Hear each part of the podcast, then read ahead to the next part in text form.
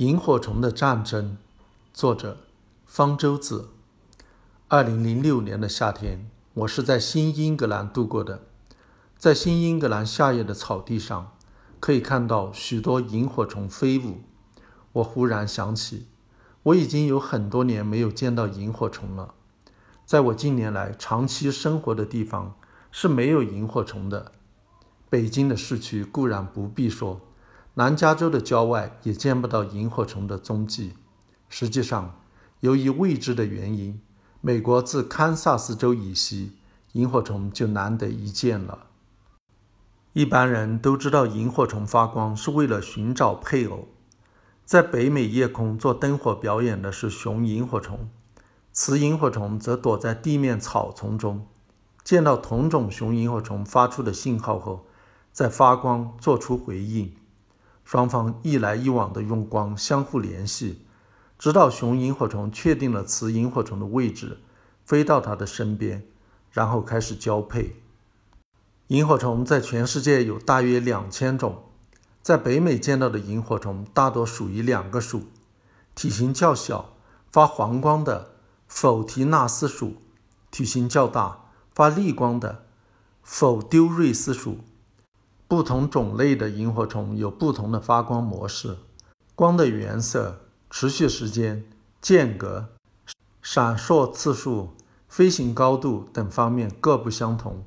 同一属的萤火虫的形态往往长得很相似，区分它们的重要特征就是其发光模式。独特的发光密码使同种雌雄能够相互识别，避免出现有害的杂交。进化生物学家。将这种现象称为生殖隔离机制。北美最常见的一种萤火虫属于黄光萤火虫，俗称北斗。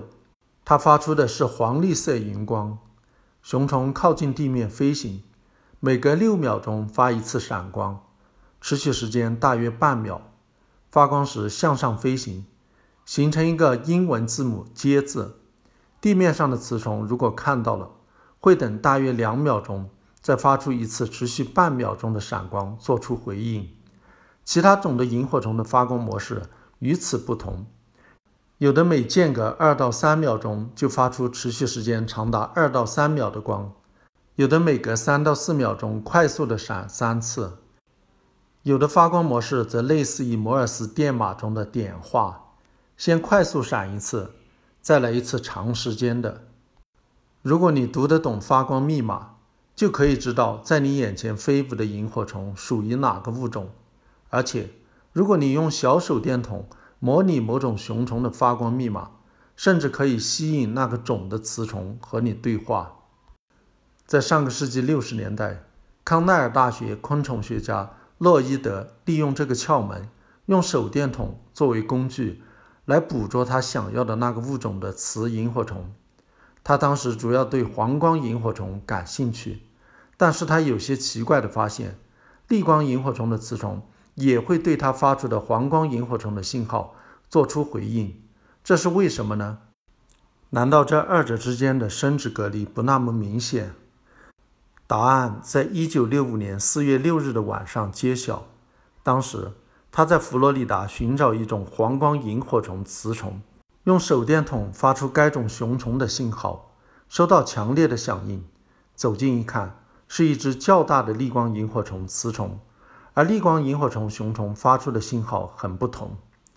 罗伊德就待在这只雌虫的身边进行观察，在半个小时内，这只雌虫共吸引了十二只黄光萤火虫雄虫的注意。